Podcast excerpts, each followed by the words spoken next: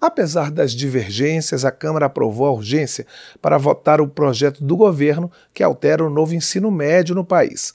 A aprovação permite que a proposta seja analisada diretamente pelo plenário, sem passar por comissões temáticas. O relator do projeto, o deputado Mendonça Filho, do União de Pernambuco, fez ajustes ao texto original, encaminhado em outubro ao Congresso Nacional. Ele já está conosco para explicar as mudanças feitas na proposta que redefine a Política Nacional de Ensino Médio no Brasil. Bom dia, deputado. Bom dia, bom dia a todos. Prazer estar com vocês. Deputado, eu queria começar falando de uma questão que foi uma das mais polêmicas, que é a questão do número de horas né, do novo ensino médio. O governo mandou uma proposta dessa é, organização né, da carga horária, ah, o, o, o, é, o, senhor teve, fez uma proposta diferente, é, hoje em dia a gente tem um, um, um, uma distribuição diferente. Como é que, é, qual é a diferença entre o que o governo mandou e o que o senhor propôs e por que essa diferença?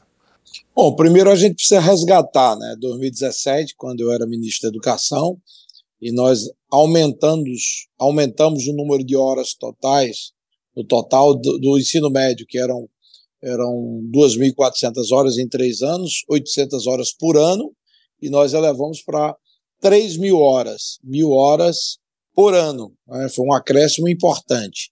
A proposta atual do governo do presidente Lula, ela versa sobre a formação geral básica, que é o conteúdo comum a ser disponibilizado para todos os jovens do ensino médio. Então, essa formação geral básica atualmente é de 1.800 horas. O governo propôs elevar para 2.400 horas. E na minha proposta, como, como relator e apresentado substitutivo, eu elevo para 2.100 horas, por uma razão muito simples. É que, na proposta do governo, é, se ela for aprovada como defende é, o atual governo, a gente teria apenas 600 horas restantes para aprofundamentos dentro, do, dentro dos, das áreas do conhecimento dos chamados itinerários formativos ou educação técnica profissionalizante. Mais de 60% dos cursos técnicos demandam pelo menos 1.200 horas para concluir um curso de enfermagem, de eletrônica, de tecnologia da informação. Ou seja, as 1.200 horas elas não têm condições de se encaixarem nessas 600 eh, horas disponíveis de acordo com a proposta do governo. Então, eu apresentei um substitutivo que eleva para 2.100 horas, o que é, significa, em termos práticos, que nós teríamos 900 horas disponíveis para aprofundamento é, nos itinerários formativos, nos percursos de aprofundamento, de acordo com a linguagem utilizada pelo MEC, e também para educação técnica profissionalizante. E quando o curso precisar de mais 900 horas, precisar de 1.200 horas, estaria o curso técnico autorizado a utilizar 300 horas, eh, integrando a formação geral básica, que é de 2.100, como eu já disse, com a formação técnica, e aí se encaixaria perfeitamente. O que eu quero dizer é o seguinte: é que nossa proposta preserva os princípios básicos do novo ensino médio, que, se, que são, na, é, na prática, é, autonomia para os jovens, para que ele possa definir, definir o seu itinerário formativo e valorização e articulação com a formação técnica profissionalizante. Deputado, duas outras questões que eu queria que o senhor esclarecesse como ficaram é a divisão entre é, disciplinas obrigatórias e optativas e, a, é, e essa questão do, do, que o aluno pode escolher. Bom, primeiro, é, com relação à é, divisão entre disciplinas obrigatórias e optativas, é, primeiro não existe mais esse, esse termo disciplina como no tradicional. Existe área de conhecimento composta por componentes de aprendizagem que versam sobre as matérias que tradicionalmente nós aprendemos. É, na área, por exemplo, de conhecimento das ciências humanas, você inclui história, geografia, sociologia, filosofia. Na área das ciências da natureza, você inclui biologia, química, física, tem a matemática, e na área da linguagem, você inclui educação física, português e inglês como conteúdos, componentes curriculares obrigatórios. Então, nada muda. Os currículos são definidos pelas redes estaduais, pelos sistemas estaduais, respeitando eh, a Base Nacional Comum Curricular, que foi democraticamente elaborada, com a participação ampla da sociedade, educadores, professores e todos que colaboraram com ela. Eh, e eu pude, inclusive, homologá-la ainda à época que eu era ministro da Educação. Então, o, os objetivos de aprendizagens, aquilo que o aluno deve aprender durante a sua formação de toda é, ao longo da educação básica estão presentes na base e evidentemente também estão presentes esses componentes, esses objetivos de aprendizagem é, naquilo que diz respeito ao currículo é, do nível médio, respeitando a formação geral básica. E, para além disso, se porventura for aprovada a minha proposta de substitutivo, nós teríamos 900 horas de aprofundamento formativo, que teria a lógica seguinte: se o jovem quer, por exemplo, aprofundar o seu conhecimento na área de humanas, e ele vai fazer um curso, por exemplo, é, de direito, de jornalismo, evidentemente que ele vai ter que ter mais conhecimento na área de história, geografia, física, aliás, história, é, geografia, é, sociologia, linguagem, português, para que ele possa conectar com o seu projeto de vida, o seu projeto de formação. Se ele quiser fazer um curso na área de engenharia, ele vai ter que enfatizar o seu conhecimento para a área das exatas, física, é, também matemática, principalmente, para que ele possa conectar com esse seu projeto de formação é, acadêmica voltado para um curso, por exemplo, na área de engenharia. Deputado, o senhor mencionou que o, os currículos são definidos pelas redes estaduais de educação.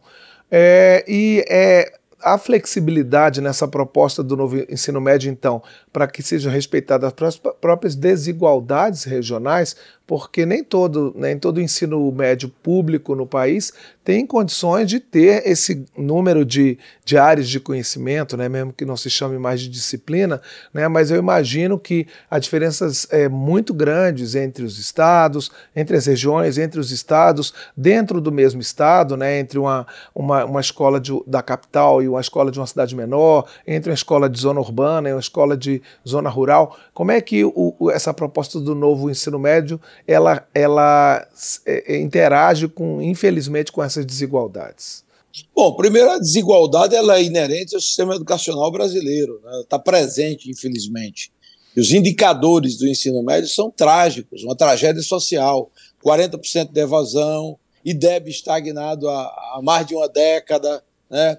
a aprendizagem realmente é, de português, apenas 30% dos que concluem o ensino médio têm domínio de português, ou seja, 70% não conseguem dominar basicamente o português e apenas 7% dominam a matemática. Então, isso é uma tragédia social. Desigualdade é a palavra que expressa a educação pública no Brasil.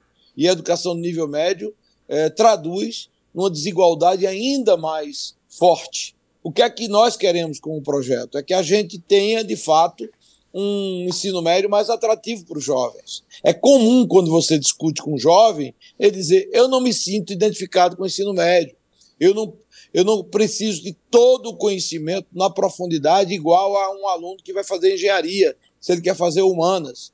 E o mesmo diz aquele de, de é, engenharia na área de humanas. Então você precisa calibrar facultando e, garantindo uma formação geral básica comum para todos, e isso toda rede estadual pode prover, deve assegurar essa formação de 2.100 horas, na minha concepção, e 900 horas para áreas de aprofundamento dentro das áreas de conhecimento que eu é, acabei de é, é, mencionar. Ciências humanas e suas tecnologias, ciências da natureza e suas tecnologias, matemática, e linguagem. E quando houver possibilidade de oferta de educação técnica profissionalizante. Toda rede estadual tem recursos, tem meios, tem condições de oferecer isso aos estudantes brasileiros. Então, o que a gente tem que fazer é uma mobilização contínua, social, cobrando que as redes possam garantir isso e garantir pelo menos dois itinerários formativos que os jovens possam seguir. Isso é possível Isso depende de vontade política, não é questão de legislação, não. É vontade e disposição política para atender a população brasileira jovem que precisa de uma boa formação no nível médio e que, infelizmente, não tem.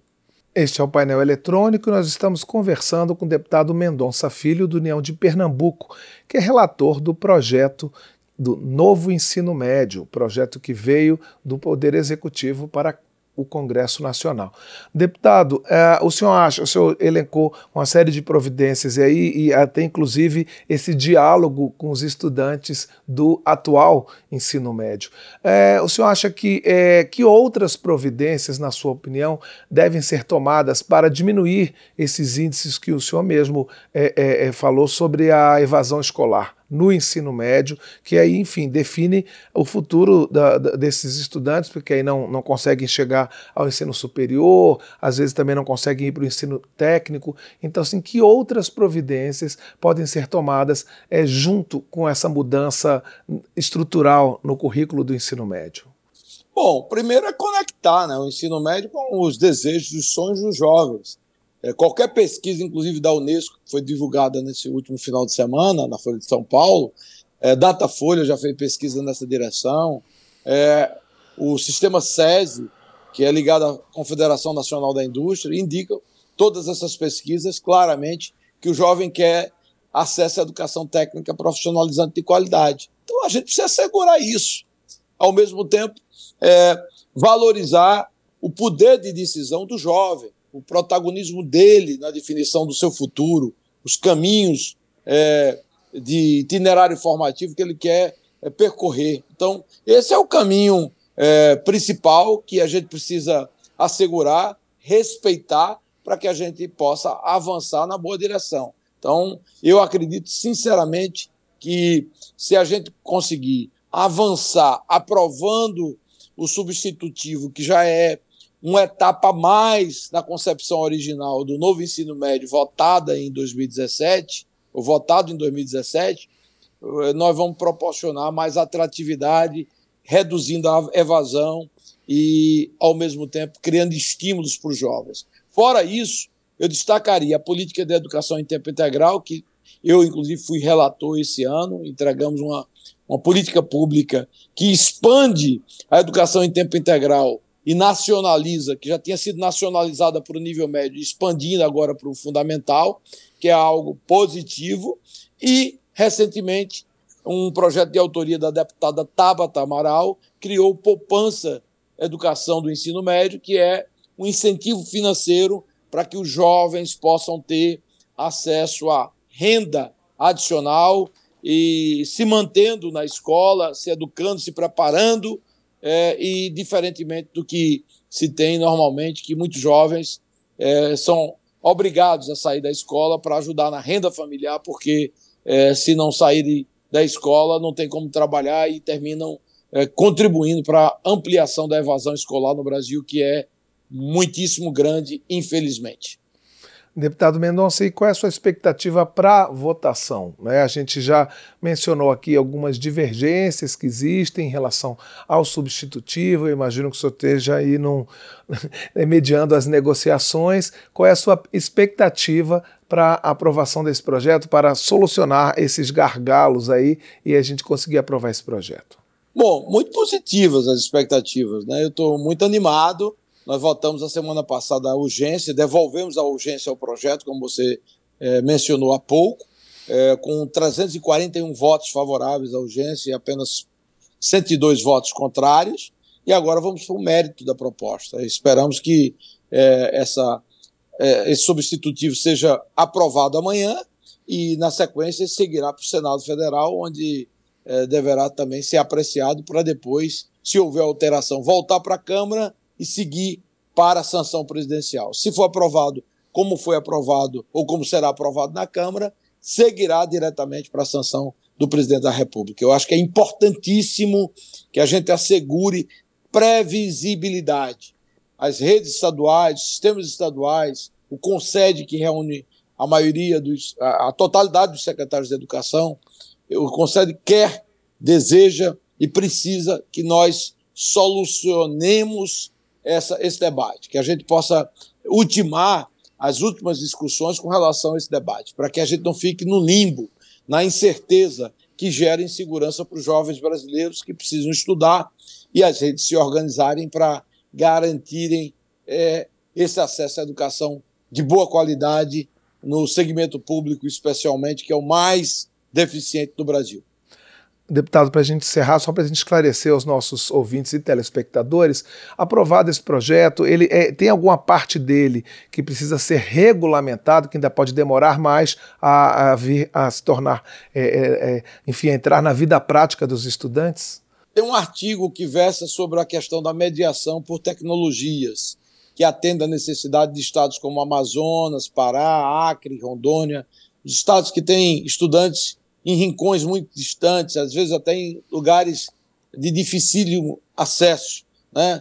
No Nordeste menos, mas também ocorre. Maranhão, por exemplo, tem eh, áreas assim muito distantes de centros urbanos e que precisa garantir a mediação por tecnologia para que o jovem tenha acesso plenamente a todo o conteúdo educacional. Então, esse item especificamente, ele necessitará de regulamentação por parte do MEC, ouvindo evidentemente, o CONSED, que é o Conselho Nacional dos Secretários de Educação. Nós entrevistamos aqui no painel eletrônico o deputado Mendonça Filho, do União de Pernambuco. Ele é o relator do projeto que muda o ensino médio brasileiro. Deputado, eu gostaria de agradecer mais uma vez a sua participação aqui no painel eletrônico e desejar boa sorte nas negociações para a votação do projeto em plenário. Obrigado, um abraço para você e os cumprimentos para todos aqueles que nos acompanharam nessa entrevista também. Agradeço demais a, ao Sistema Câmara de Comunicação, Rádio e TV. Um abraço, deputado. Boa semana de trabalho. Obrigado.